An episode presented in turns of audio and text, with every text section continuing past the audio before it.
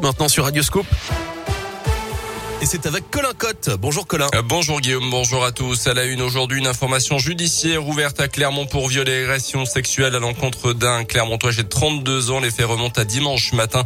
Le suspect aurait abusé sexuellement d'une jeune femme alors en état d'ivresse qu'il ne connaissait pas. Il l'aurait rencontré quelques instants auparavant d'après la montagne dans la rue avec un ami qui lui la connaissait. Il lui aurait proposé de la ramener chez elle. Au lieu de prendre la direction de son domicile, c'est chez lui qu'il l'aurait entraîné le trentenaire qui s'est présenté lui-même au commissariat de Clermont dimanche fin de journée aurait reconnu les faits. Il a été déféré devant le parquet hier. Un ado de 16 ans convoqué devant la justice pour enfants après avoir semé le trouble au centre de l'enfance et de la famille à Chamalières le week-end dernier. Tout a commencé par une rixe entre le jeune garçon et notre pensionnaire du foyer. Euh, il est soupçonné d'avoir menacé euh, cette jeune femme avec un couteau de cuisine et d'avoir commis des dégradations.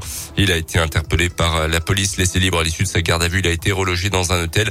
Les policiers sont de nouveau intervenus lundi pour de nouvelles menaces supposées de sa part auprès de jeunes du foyer.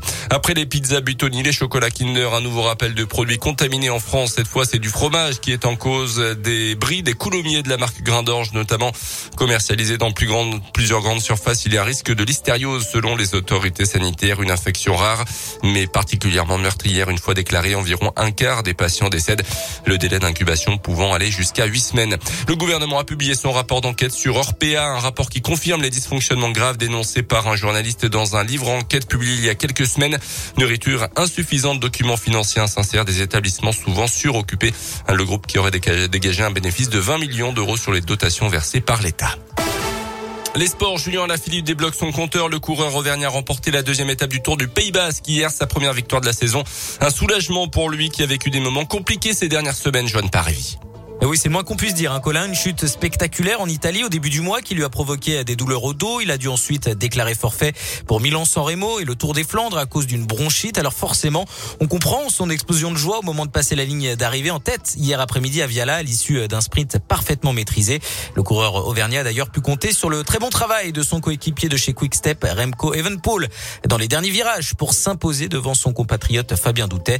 Julien Lafilippe qui débloque donc son compteur. Il n'avait plus gagné depuis son triomphe aux mondiaux en septembre dernier. De quoi lui donner de la confiance pour les prochaines échéances. Et l'autre Auvergnat à suivre sur ce tour du Pays Basque, c'est le Clermontois Rémi Cavagna, toujours en embuscade puisqu'il occupe la troisième place du classement général à 16 secondes du leader, le Slovène Primoz Roglic. Euh, merci Joanne. Direction la province basque d'Araba aujourd'hui à l'occasion d'une troisième étape avec notamment l'ascension de deux cols de deuxième catégorie au programme. En foot, quart de finale allée de la Ligue des Champions. Hier soir, victoire de Manchester City sur sa pelouse face à l'Atlético de Madrid. Un zéro succès à l'extérieur des Anglais de Liverpool contre Lisbonne. 3 buts 1 ce soir Chelsea, Real Madrid et Villarreal, Bayern Munich au programme.